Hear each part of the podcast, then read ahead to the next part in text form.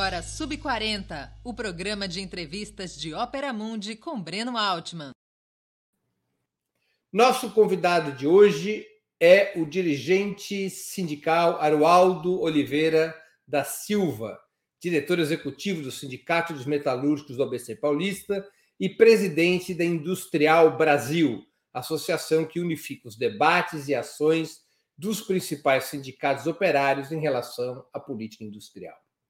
Além das perguntas que serão feitas por mim, nossos internautas também poderão apresentar questões. Na medida do possível, essas serão encaminhadas ao nosso convidado. Antes de começar a entrevista, gostaria de pedir que façam uma assinatura solidária de Opera Mundi em nosso site ou se tornem membros pagantes de nosso canal no YouTube. A imprensa independente e Opera Mundi precisam de tua ajuda para se sustentar e se desenvolver. Também peço que curtam e compartilhem esse vídeo, além de ativarem o sininho do canal. São ações que ampliam nossa audiência e a receita publicitária. Boa noite, Heroaldo. Obrigado por atender nosso convite. É uma honra tê-lo em nosso programa. Boa noite, Breno. Boa noite a todos que estão nos assistindo. Né? A honra é toda minha participar do seu programa.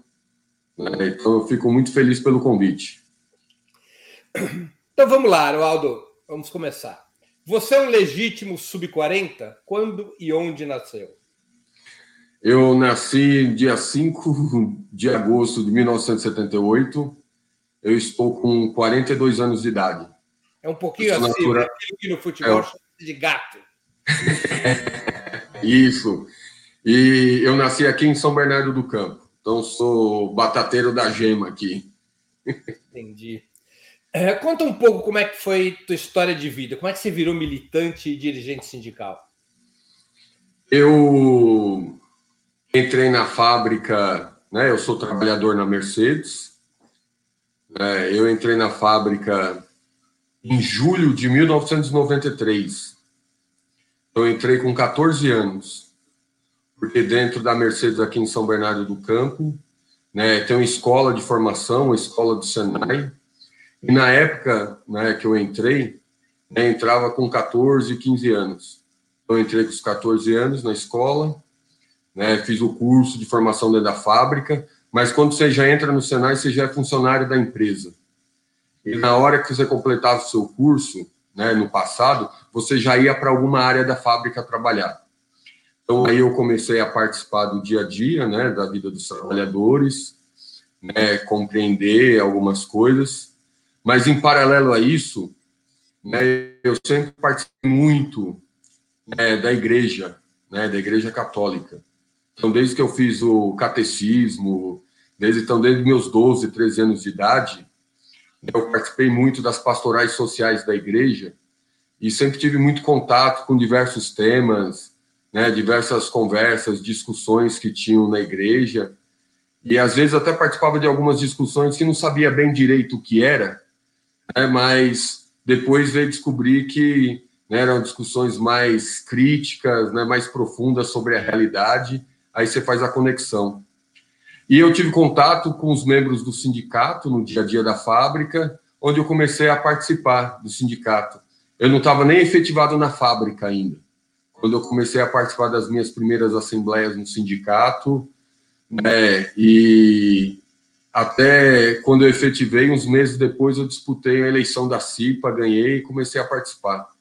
Mas só para terminar, né, para não alongar nesse ponto, mas tem um, um fato muito marcante, né, que quando eu estava no Senai ainda, né, estudando na escola, né, e foi em setembro de 1995, a Mercedes fez uma demissão em massa e começa a greve na fábrica, um grande movimento.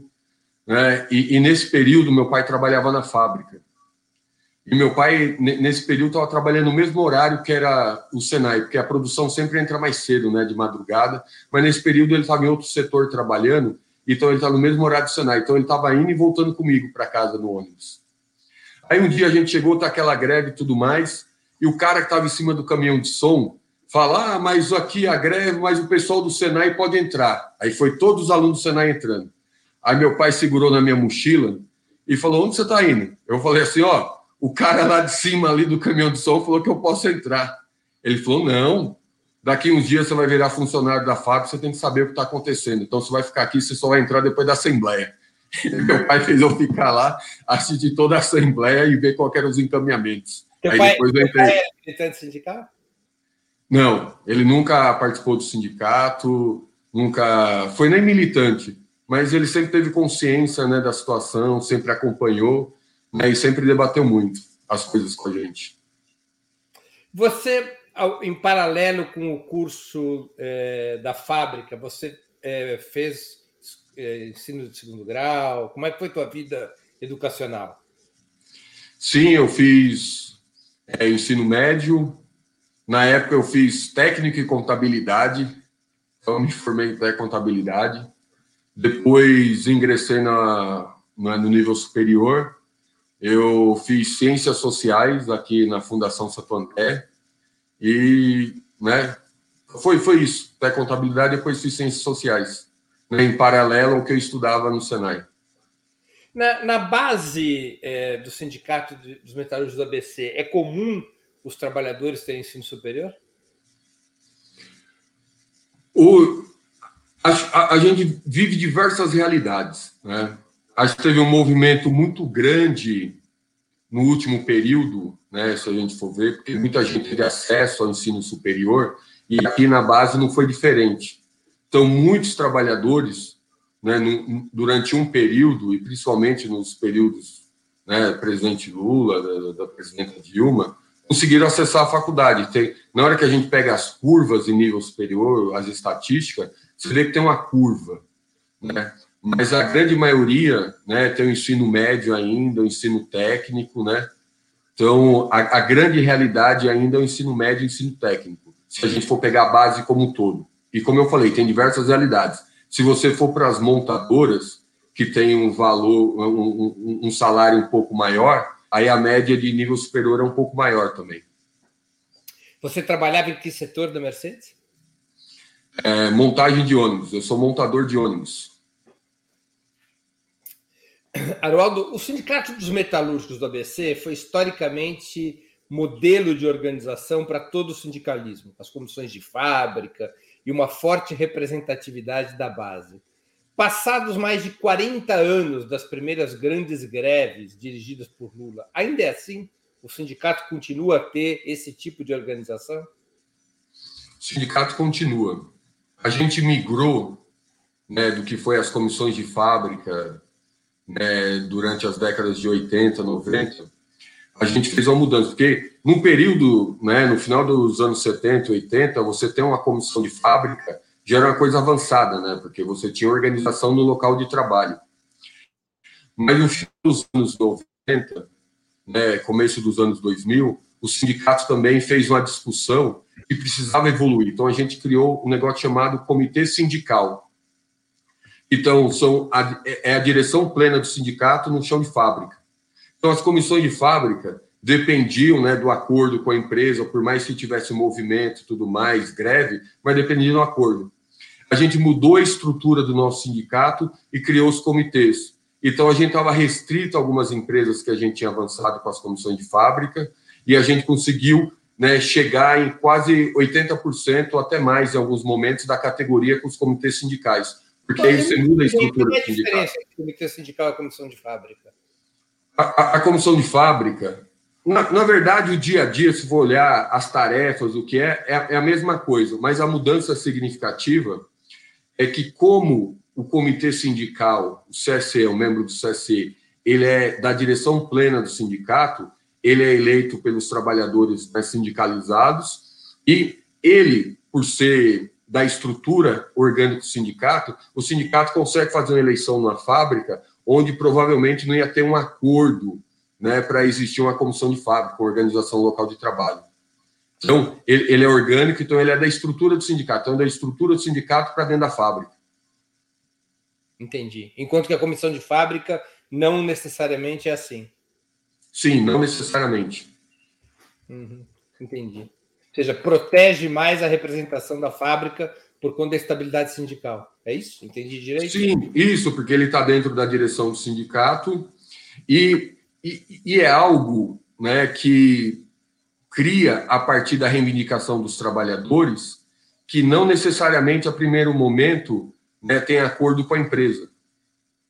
É, às vezes, você elege um representante, um diretor de sindicato na empresa, que às vezes a gente não tem nem interlocução com a empresa. A empresa não negocia, não discute com o sindicato no dia a dia. Mas o fato de você criar um representante lá no dia a dia, por mais que a empresa não reconheça, você cria uma referência entre os trabalhadores para canalizar as demandas, para dialogar. Então, é o canal direto com o sindicato no dia a dia.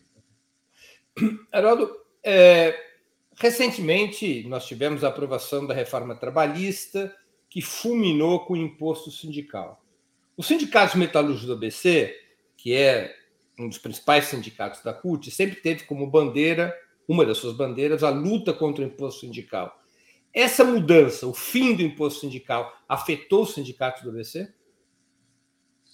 Bom, afetou, né, mas não foi né, igual outros sindicatos, até porque o sindicato, como você falou, né, sempre teve uma bandeira contra o imposto sindical. O, o, sindicato tinha uma liminar da justiça que durou durante 10 anos para não descontar o imposto sindical.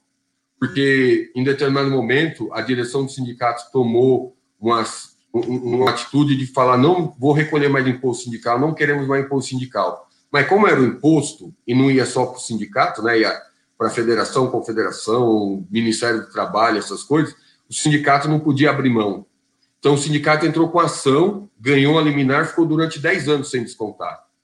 Então, lógico, depois voltou a descontar, é, é um dinheiro a mais. Então, sente o fim. Mas o sindicato estava estruturado para viver sem isso, porque o que o sindicato sempre acreditou que tem que viver através da contribuição né, dos trabalhadores sócios e sócias, né, ou, ou do resultado né, das suas lutas né, nos momentos de negociação, né, conseguir né, discutir, ter um ganho para os trabalhadores, os trabalhadores entendendo assim, né, fazer uma contribuição para o sindicato. Como é que os sindicatos metalúrgicos do ABC atualmente se sustenta financeiramente? Através de grande parte da, da mensalidade sindical, dos sócios do sindicato. Quantos são os trabalhadores na base do sindicato? Hoje, Está em quase 70 mil trabalhadores, um pouco menos. E quantos são os filiados? Os filiados, eu não tenho um número exato aqui, mas no, no geral, é, é, porque a gente tem umas discrepâncias. Você pega dentro das montadoras, chega a 80%, 90% de sindicalização, né? Uhum. Então, tem montadora que passa dos 90%. Então, eu, eu, não tenho esse número exato aqui, vou ficar te devendo. Eu, eu, até falar um número, de repente, não é esse com exatidão. Mas, de toda maneira, nas grandes fábricas da base, a taxa de sindicalização é alta. É alta. Altíssima. Passa dos 80%. Entendi. É, é, Arnaldo, por que, que nós não temos mais notícias há alguns anos de movimentos grevistas tão potentes no ABC como os dos anos 80 e 90. As empresas estão mais flexíveis nas negociações, o medo do desemprego desmobiliza, o sindicato tem optado por outras táticas, ou tudo isso junto e misturado? Acho tudo isso junto e misturado. Acho que, primeiro, né, a gente precisa acho, entender um pouco né, dos grandes movimentos grevistas. Né? você pega, tinha algum, algumas razões os grandes movimentos do final da década de 70 começo da década de 80. Primeiro, tinha uma grande, né, um clamor nacional, né, o momento da ditadura, né, o, o, movimento da carestia, né, contra a carestia, dos preços, né, que o governo escondeu o número da inflação, então isso tinha um, um, sentido, né, tinha, tinha um objetivo que era isso, então juntou muita gente. E, e, de outro lado, tinha uma situação também no ABC que as empresas não conversavam. Então, você precisava fazer uma greve primeiro para você marcar uma negociação com a empresa. Então, imagina, você queria discutir lá a campanha salarial, queria discutir uma tabela salarial de uma fábrica, ou até mesmo as condições de trabalho, ritmo de trabalho, contratação, as empresas não negociavam. Então, você tinha que fazer uma greve para abrir uma negociação. Hoje, né, por mais das dificuldades que tenham e da conjuntura, hoje uma coisa a gente conseguiu. Existe um processo de negociação, de conversa. E a gente desencadeia a luta que for necessária durante os processos de negociação. Né? A, a, a gente também tem um elemento que, no final da década de 70, 80, eram 300 mil metalúrgicos. Hoje, né, somando todo a ABC, é por volta de 100 mil metalúrgicos. É, que não estão só na base né, do nosso sindicato, estão em outros sindicatos. Então, tem uma diferença também no volume. Então, mas tem um, uma lógica né, diferente da negociação, como tem uma diferença no volume de trabalhadores.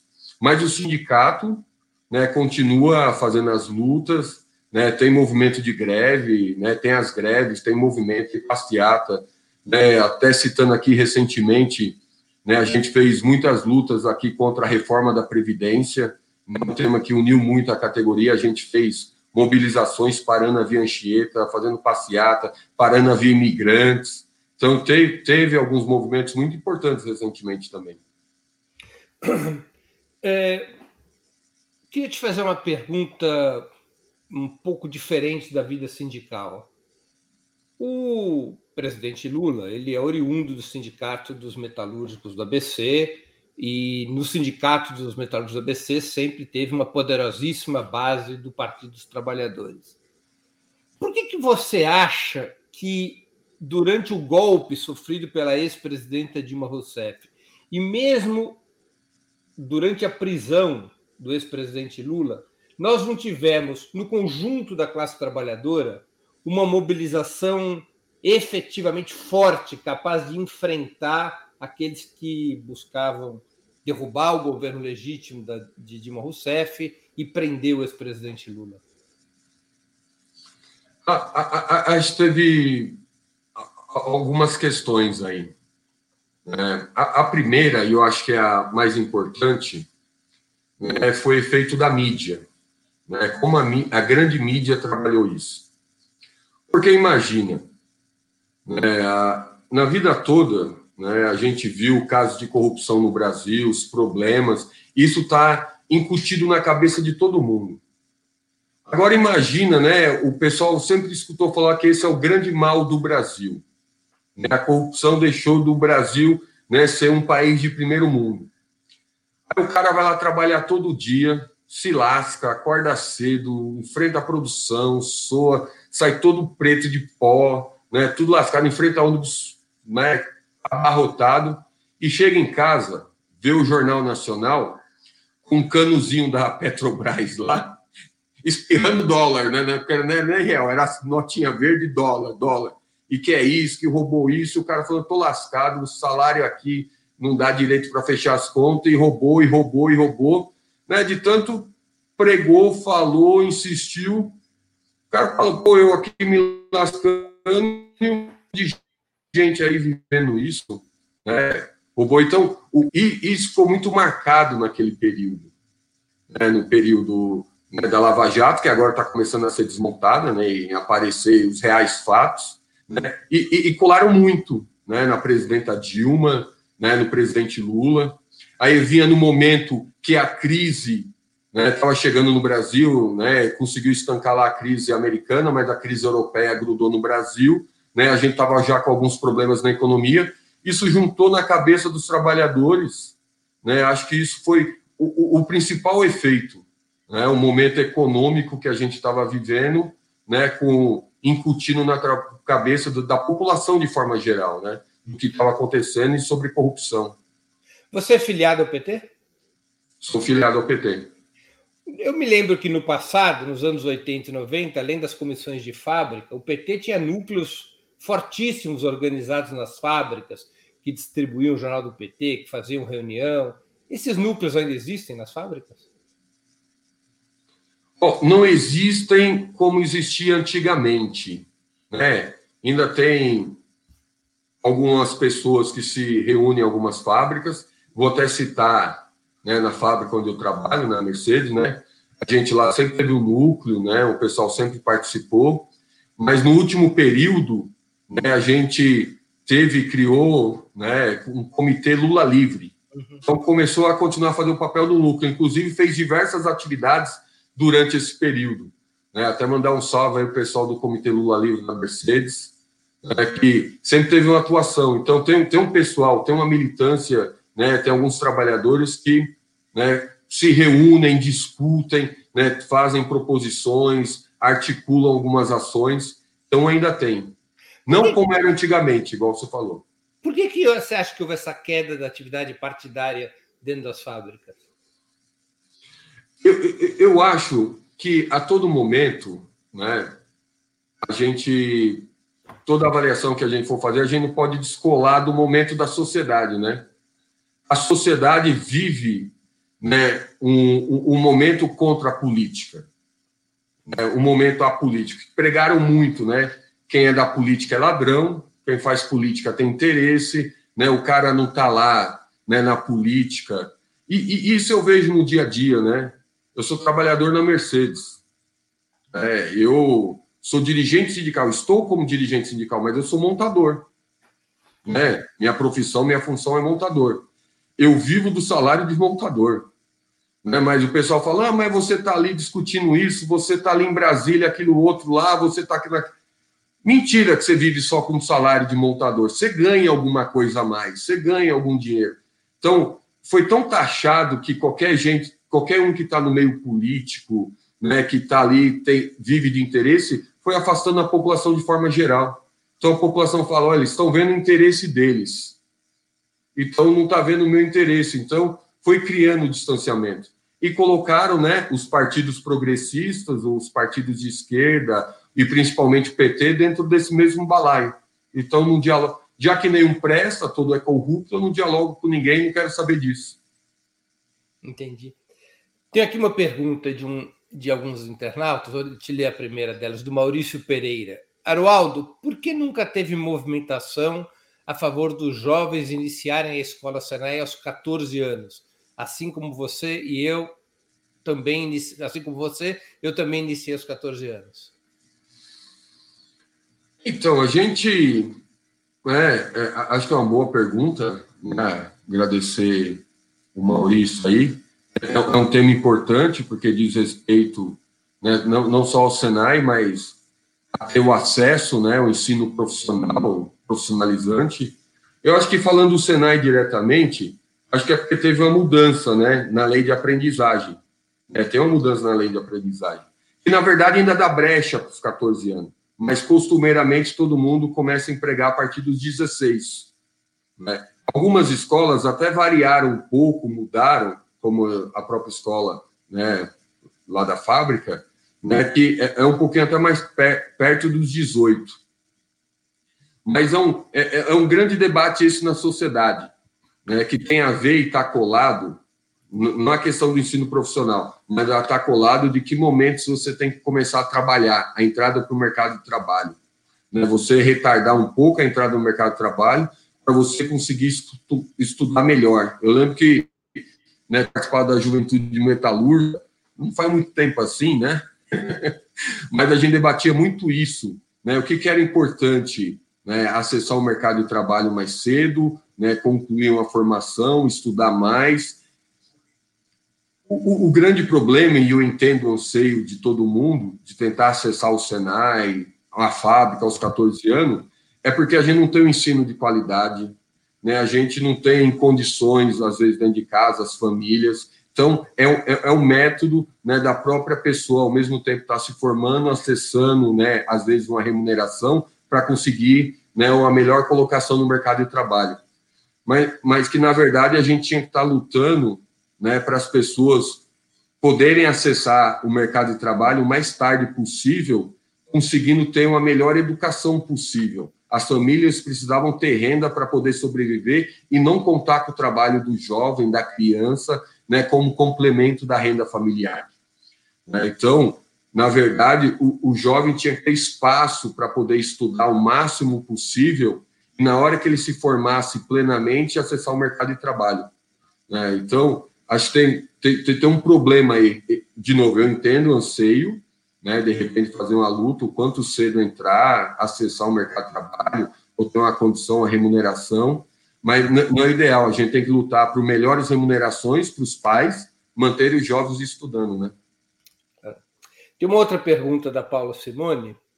É, por que Dilma não foi defendida? É um pouco o que eu já tinha perguntado, mas por que Dilma não foi defendida como poderia e deveria? Carrego dúvidas tamanhas sobre o golpe de 16. Eu acho que o golpe de 16, eu não sou nem um analista político, né? Pelo amor de Deus, aqui eu sou, como eu falei, eu sou montador. Se eu olhar na minha carteira profissional, lá tá montador. Então, não sou nenhum cientista político, mas eu acho que começar a planejar o golpe não foi em 2016. Eu acho que a gente tem que pensar né, que começar a trabalhar contra o, né, o, o PT, o Lula, os partidos progressistas, ou essa onda que vinha né, mais progressista no país, lá em 2005, a gente tem que lembrar o que foi 2013, né, aquelas movimentações, 2013, o que foi os movimentos durante a Copa do Mundo. Acho que a, a, fermentação e, e, a modelagem do que seria o golpe, na verdade, o golpe 2016 foi o momento que eles viram que eles iam conseguir dar o golpe parlamentar e não ia ter reação jurídica nenhuma. Mas eles já estavam formatando antes, né? Como a gente já viu em outros momentos da história do Brasil, né? tentaram dar o golpe, não em 64, foi antes lá, né? Getúlio, né? Salvou a gente do, desse, do, do, golpe lá. Mas, assim, acho que já vinha a formatação antes. E não ter sido defendida como deveria, eu acho que é esses elementos, né? Começaram a falar tanto né, sobre corrupção, a economia é mal, colaram esses dois debates na, na vida né, do dia a dia do brasileiro, mostrando ali na televisão, todo dia Jornal Nacional, os outros jornais também na televisão. Né, não, não, não, explicaram que uma crise que tinha que ter chegado em 2009 no Brasil, que quebrou o mundo, foi se arrastando, foi segurando até onde deu, né? mas colaram tudo isso né, na Dilma, e, e foi a Dilma, explodiu no colo da Dilma. Né? A gente já tinha vivenciado isso durante a eleição, né, na reeleição dela. Então, acho que tinha, tem que, acho que, olhar um pouco mais. E, e, e, de novo, não sou analista político, nós vamos cada dia mais compreender o que, que aconteceu em 2016, 2013. Você acha que, de alguma maneira, a representação sindical e partidária da classe trabalhadora no Brasil estava menos preparada para enfrentar uma situação desse tipo do que em outros países, como na Venezuela ou na Bolívia? Eu, eu, eu, acho né, que os momentos históricos são outros né, e, e a conjuntura é diferente. Né? É, eu, eu, acho que a, a, as relações são outras. Né? O modelo venezuelano, o modelo boliviano, né, do, do jeito que foi formatado e das necessidades, dos problemas, foi formatado de um modelo diferente. Eu acho que né, eu não diria que estava mais ou menos preparado. Eu acho que o modelo é diferente, a forma de se organizar é diferente, a complexidade da sociedade, de forma geral, é, é, diferente entre os países. Né? E, e, eu acho também, e aí, né, para né, ter, ter, ter uma pitada para falar sobre o que os dirigentes pensavam, eu acho que ninguém imaginava, depois né, do restabelecimento da democracia no Brasil, que ia ter um golpe novamente. Né? Ou ninguém imaginava que alguém ia transgredir né, as regras constitucionais para dar um golpe. Ninguém imaginava que podia ter um golpe militar, igual a gente é ameaçado a todo momento pelo atual governo, né, e ninguém imaginava naquele momento que ia ter um golpe desse tipo. Então, acho que isso também foi um elemento surpresa para os dirigentes, que muita gente apostava que durante esse processo não ia dar em nada, né? Que esse negócio de pedalada fiscal né, era só pressão política, balela. Houve uma certa ilusão entre os dirigentes. Sim. Agora, deixa eu mudar um pouquinho de assunto. A desindustrialização no Brasil acelerou-se muito nos últimos anos. A indústria de transformação, que chegou a bater nos anos 80 em 33% do PIB, agora está abaixo de 11%. Esse processo é irreversível? Ó, a, a, gente tem discutido muito sobre isso. É, a, a gente tem lido, acompanhado alguns debates, alguns economistas falando. É, muita gente fala que quando um setor da economia cai dos 10%, muita economista fala em 7%, já não representa nada no PIB, é um processo irreversível. Então a gente está chegando nisso, né? Porque, como você falou, já foi 33%, caindo desde a década de 80, né? Mais recentemente, no governo Lula, primeiro governo Dilma, a gente conseguiu dar uma estabilidade, né? Nessa participação, 17, 18%, e voltou a cair novamente, chegando agora 11, menos de 11%, e caindo mais, né? Esses movimentos tudo dessas empresas indo embora, daqui uns dias nós vamos falar em 10% ou até menos. Eu acredito que não é irreversível.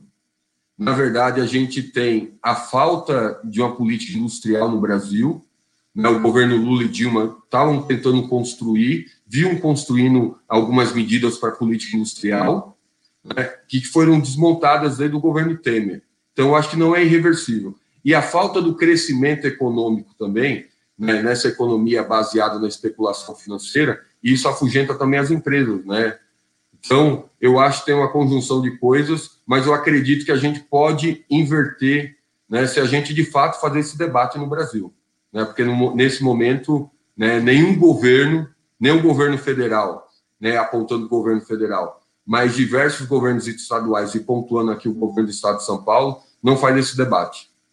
Agora, Haroldo, quando você fala em política industrial, você se refere, por exemplo, a histórica política de subsídios à indústria automobilística? É por este caminho que, que, um, que o governo federal eventualmente deveria é, seguir? Oh, eu, eu vou falar, subsídio em determinado momento faz parte. Em determinado momento faz parte. Porque às vezes o governo traça né, um setor da economia, um setor da indústria como estratégico, então ele tem que subsidiar até aquele né, setor se estabelecer dentro da economia, né, no setor da indústria. A gente tem os exemplos, né, nos países mais industrializados foram assim. Mas não é só o subsídio. Desde o momento da articulação do setor dentro né, do país, né, o incentivo à pesquisa, desenvolvimento e inovação, né, a criação dos mercados, né, você criar uma política que fazia né, sentido e até esse dia está de pé, uma política de conteúdo local. Né, não vou nem citar do setor automotivo, da Petrobras. O que, que era a política de conteúdo local da Petrobras? Em vez de você fazer né, plataforma lá em Singapura, né, você faz no Brasil. Aí alguém fala assim: ah, mas ó, fazer lá em Singapura é mais barato. Não, mas você fazer a plataforma aqui no Brasil, você né, cria uma indústria naval, você cria trabalhador né, formal dentro do Brasil, você cria qualificação profissional, você gera mais riqueza no Brasil, você tem mais arrecadação para o Estado. Então, é o pesar. Né? o, o, o, que vale mais e o que vale menos. A gente vê que, de certa forma, os países mais industrializados do mundo protegem as suas indústrias de, de certa forma. Ah, não subsidia direto, não subsidia, mas dá incentivo na formação, né, suporta, né, dá o um suporte para as empresas no salto tecnológico necessário, né, na formação necessária para os seus trabalhadores. Né, então, tem, tem outros meios de fazer política industrial mas para alguns setores da economia, até se eles estabelecerem, é necessário sim né, alguns subsídios. Isso faz parte da política industrial, mas o fim não é só isso. Nós temos assistido os sinais de uma fuga das indústrias automobilísticas do Brasil. Você acha que o Brasil teria condições e vantagens de desenvolver sua própria indústria automobilística, como fez a China? Bom, eu acho deixa eu até detalhar. Por exemplo, no que você imagina como política industrial, pensada a partir do seu setor, caberia o Brasil investir na criação de empresas brasileiras, eventualmente até estatais, para construir carro elétrico? Nessa mudança tecnológica que se avizinha para o futuro? Ó, pode chamar até de é, classificar de algum jeito. Eu acho que é possível. Eu acho que é possível sim. Se ter vontade do Estado, né, articular os atores né, nacionais. E os atores nacionais são quem?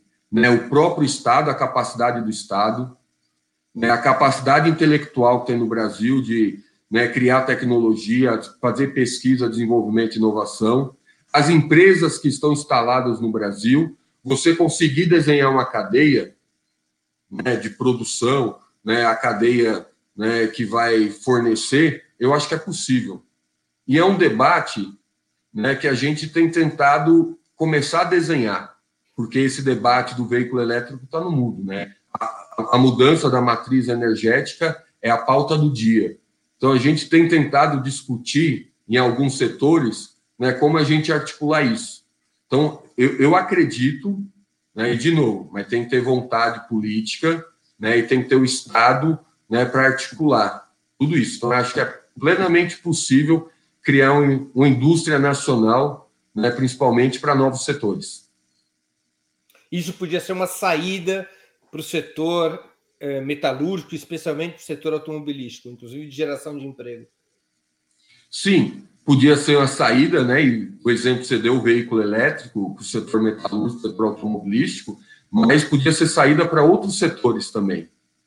É, a gente está vivenciando um, um, grande debate né, que a gente fazendo nesse momento, né, por causa da pandemia. A necessidade que a gente tem né, de insumos médicos hospitalares, né, dos mais básicos, né, e a gente pode pensar até no Tauífa, lá para as vacinas. Né. A gente desmontou a indústria que a gente tinha no Brasil, né, para você ter ideia. Até o começo dos anos 90, a gente fabricava em solo brasileiro 55% de todo o insumo médico hospitalar que a gente né, consumia no Brasil. Hoje, a gente fabrica menos de 5%. E isso, os medicamentos estão dentro. Então, a gente está refém de dois, três países no mundo e a gente viu a necessidade de agora. Agora, baseado numa política neoliberal, fizeram isso, desmontaram o mercado, quanto tem um monte de país protegendo seus mercados, suas empresas. Então, é plenamente possível você pegar um setor estratégico, você determinar um setor estratégico e você construir uma política e levantar né, uma indústria né, para dar conta daquela demanda, daquela necessidade. De novo, precisa ter vontade política, precisa ter uma política desenhada, porque a capacidade tecnológica a gente tem, né? A gente tem capacidade intelectual e a gente tem estratégia, tem, tem empresas no Brasil, aí tem que fazer parte da estratégia. Então, acho que é possível, né? Se foi possível na China, se foi possível em outros países, como a gente vê, né, que tentam desenhar suas políticas industriais, criando empresas nacionais. Então, é possível no Brasil também. É, vou ler mais algumas perguntas de espectadores e internautas nossos, Araldo. É, o Sandro Vitoriano pergunta: Arualdo, como você enxerga e avalia a participação dos jovens no contexto sindical e político? Ó, eu, eu, eu, acho que. É, porque falar né, no senso comum, né, se a gente for pegar no senso comum, é, que os jovens hoje se interessam menos por política, não participam da política, eu acho que a gente pode cometer um erro, né? Lógico, né? Desde o, da década de 90, né, que a gente fez uma nova formatação né, do que é a política, do que é a economia, tem com o neoliberalismo vem aquele negócio do individualismo, né, da meritocracia. Isso fez com que as pessoas e principalmente os jovens participassem menos né, da vida sindical, da vida política, né, né, né, almejasse mais, né, terem carreiras profissionais, tudo mais, mas eu acho que isso né, interferiu, né, lógico, interferiu, mas eu acho que tem muitos jovens, ainda mais nos momentos como esse que a gente tem vivenciado no Brasil, que olham né, que tem um problema e que o que está colocado não é o suficiente ou não é o correto, que os jovens se disponibilizam né, e se dispõem a participar da luta. E, e, e aqui até um exemplo, né? Eu vou, até citar um exemplo. Eu citei aqui né, o exemplo que você perguntou na hora do núcleo, né, do Comitê Lula, né, que eu citei até tem um Comitê Lula Livre lá na Mercedes, lá na fábrica, né, os trabalhadores se organizando. Boa parte são jovens que estão participando, jovens que querem entender o que está acontecendo, que querem né, intervir, discutir, né, propor.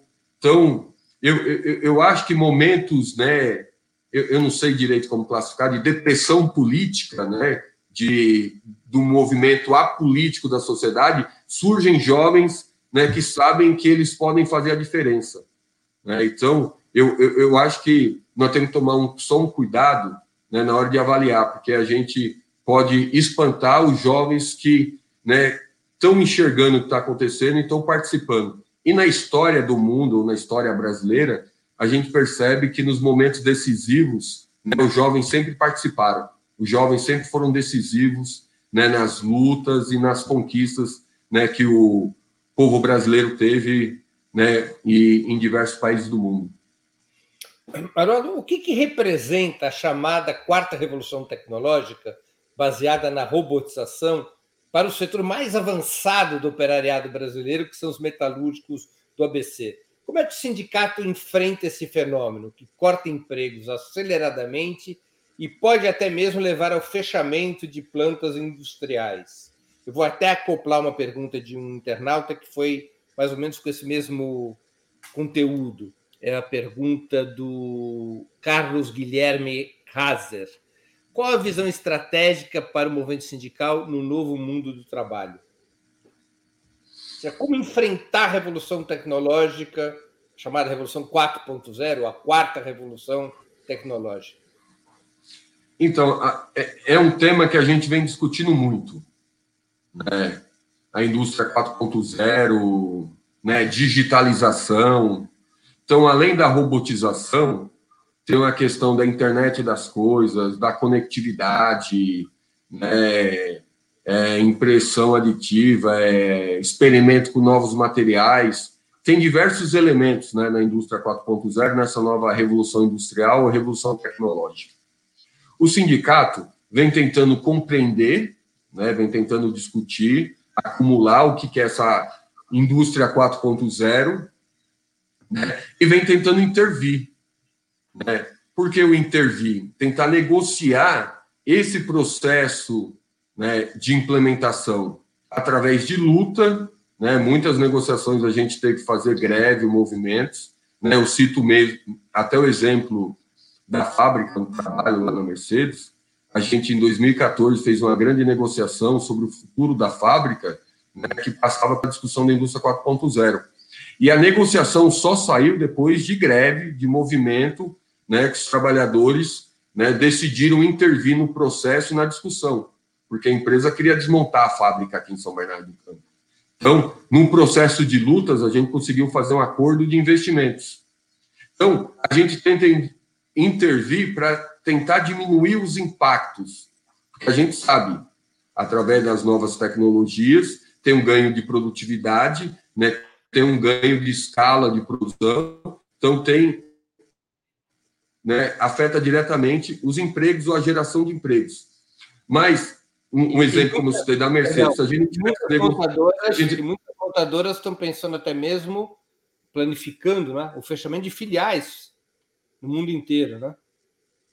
Assim, porque, principal, porque o, o maior investimento, só, só, só até terminar, né? Claro, claro. claro. Porque a, a, gente fez a negociação 2014, tem impacto nos empregos, né? porque novas tecnologias, mas isso a longo prazo você consolidou a fábrica né, no momento da melhora da economia, você garante os empregos. Né, você mantém os empregos aqui na região onde a gente negociou. Uhum. Mas o maior investimento em tecnologia estão nas matrizes. Né, e a gente sabe disso. Né, na Europa, Estados Unidos, Japão, China, que é um grande player hoje, né, Índia, a gente vê. Né, então, na medida que tem essas novas tecnologias, tem um ganho de escala tremendo. Né?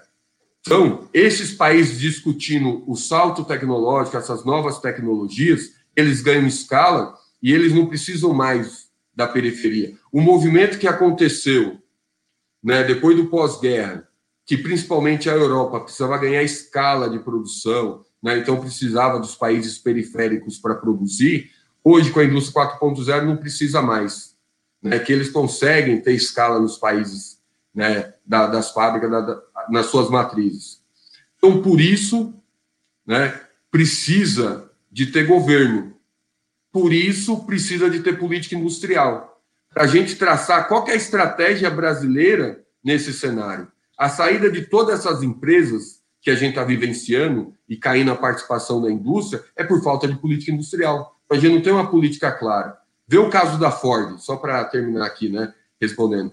A Ford vai embora do Brasil, porque ela vai ganhar escala, ela está mudando o produto, está mudando a lógica de produção, porque ela não precisa mais do Brasil, mas vai embora, né, vira as costas para o Brasil, mas fala assim: estou parando de produzir, mas eu quero que você consuma carros da Ford. E fica por isso mesmo. Vai fazer isso na China. Vai uma empresa alemã, vai a Mercedes, né, a própria Ford, né? Fala na China, ó, eu estou produzindo mais lá dos Estados Unidos, na Alemanha, eu não preciso daqui, eu vou fornecer carro de lá para cá. Vê o que os chineses vão falar para eles. Mas aqui, como a gente não tem política governamental, não tem a política de Estado, faz isso. Então, por isso que depende de política industrial. Depende, depende de política né, do governo, uma coisa que nós não temos nesse momento, governo.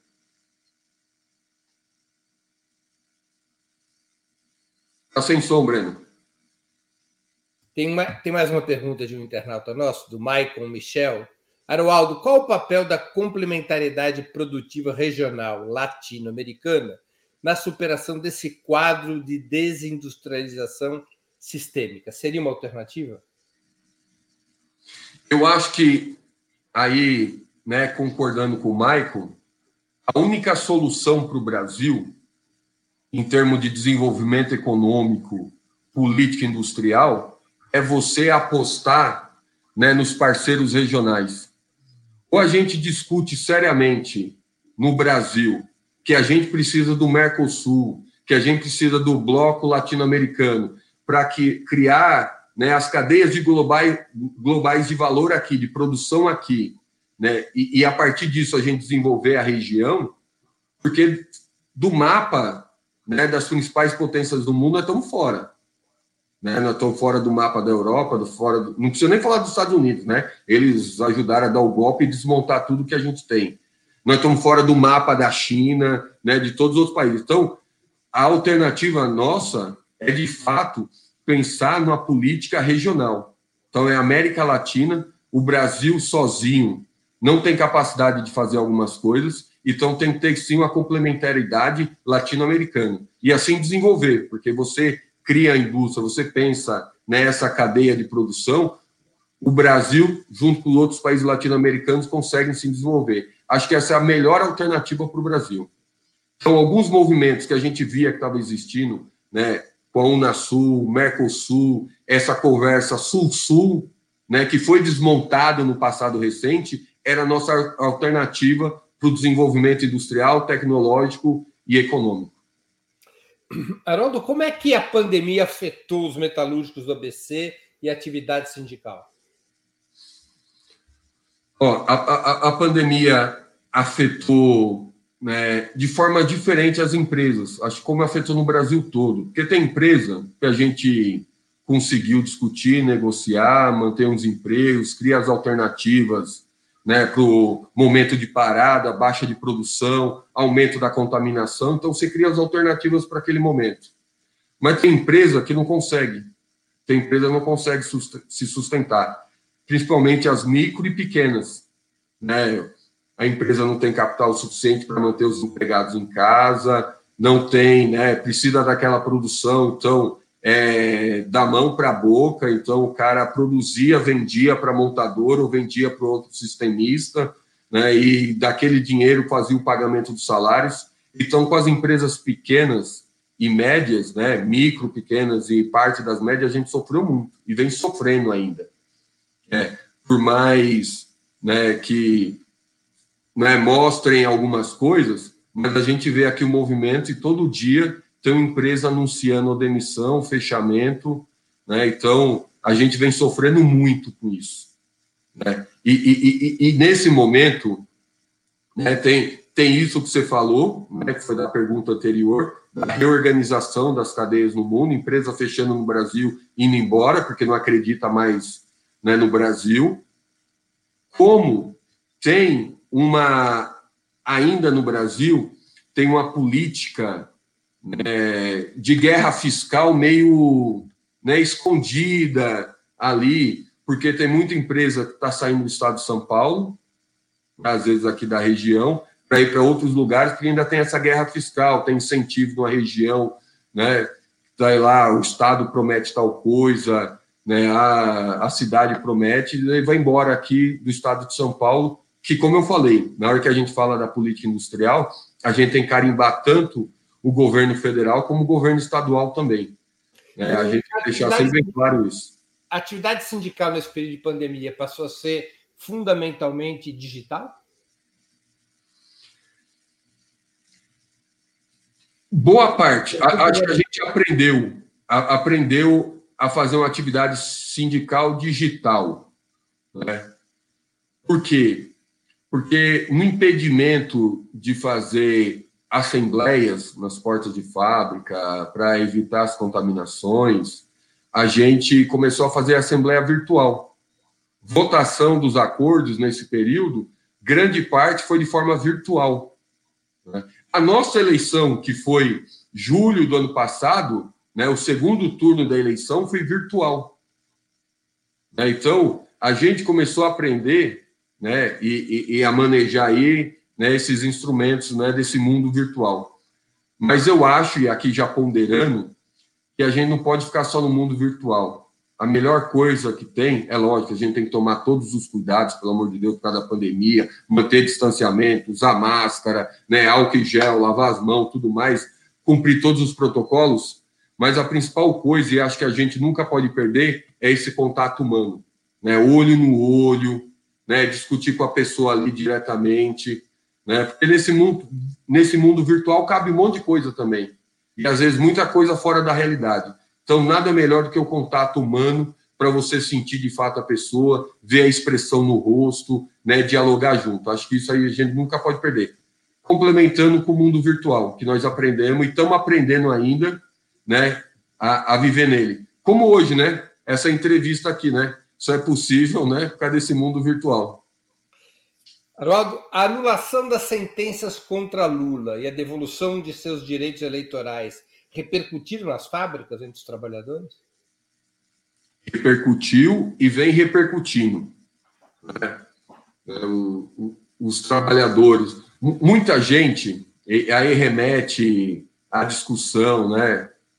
É, Dilma, né, do golpe e tudo mais, aí né, com a condenação do presidente Lula, né, mu muita gente, né, não que virou apolítico, mas muita gente tirou o pé da discussão. Né, acreditava, falava, pô, então já que todo mundo é igual, vou ficar quieto. E quem era do contra, gritava mais. Né, quem era do contra, né, e a gente viu né, no último pe período né, essa onda conservadora, né, reacionária que criou no Brasil, então gritava mais, né, falava mais, né, fazia um embate, porque falava, tá vendo? Tô ganhando aqui, né? Era o Fla-Flu aí, né? Então tô ganhando nesse Fla-Flu. Agora que reverteu e começa a mostrar algumas coisas no dia a dia, o que, que era Lava Jato, né? Tem um estudo até muito importante do Diese, que fala o que a Lava Jato representou para o Brasil, né, que foi a perda de mais de 4 milhões de empregos no Brasil, né, mais de 170 bilhões de investimentos diretos no Brasil, daí as pessoas começam a refletir o que, que era isso. Né? Por, por, por que a Lava Jato não atuou né, só na discussão da corrupção, então, só com os presidentes das companhias? Porque o, os empresários não sofreram o processo, né? Estão tudo aí nas suas casas, suas mansões, tudo mais. Foram caçar algumas pessoas específicas, né? Uhum. E falaram né, que retornar algum dinheiro para o Estado que é infinitamente menor do que o Estado perdeu. Então, agora está aparecendo algumas verdades, volta o debate com os trabalhadores. Né? E, e aqueles que tinham ficado recolhidos, né, porque estava levando né, porrada todo dia por causa disso, né, volta a falar. E aquele que achava que tinha verdade suprema começa a ver que não era nada daquilo que ele achava. É, mudou para ele. A anulação das sentenças contra o ex-presidente Lula mudou o clima nas fábricas, você acha? Mudou o clima. Mudou bastante o clima. Uhum. Haroldo, a gente está chegando aqui ao fim dessa entrevista, muito interessante. Eu tenho certeza que nossos internautas estão aproveitando muito. Eu vou agora para nossas perguntas ping-pong. Time de futebol. São Paulo Futebol Clube. Igual aí, tem uma galera aí que tá vibrando aí, ó. Igual, igual, meus filhos. Eu até agora não consegui entrevistar um Santista, eu acho. Vixe! É que sub-40, meus filhos dizem, pai, sub-40 não vai achar Santista. Aí, ó. Livro inesquecível. Livro inesquecível?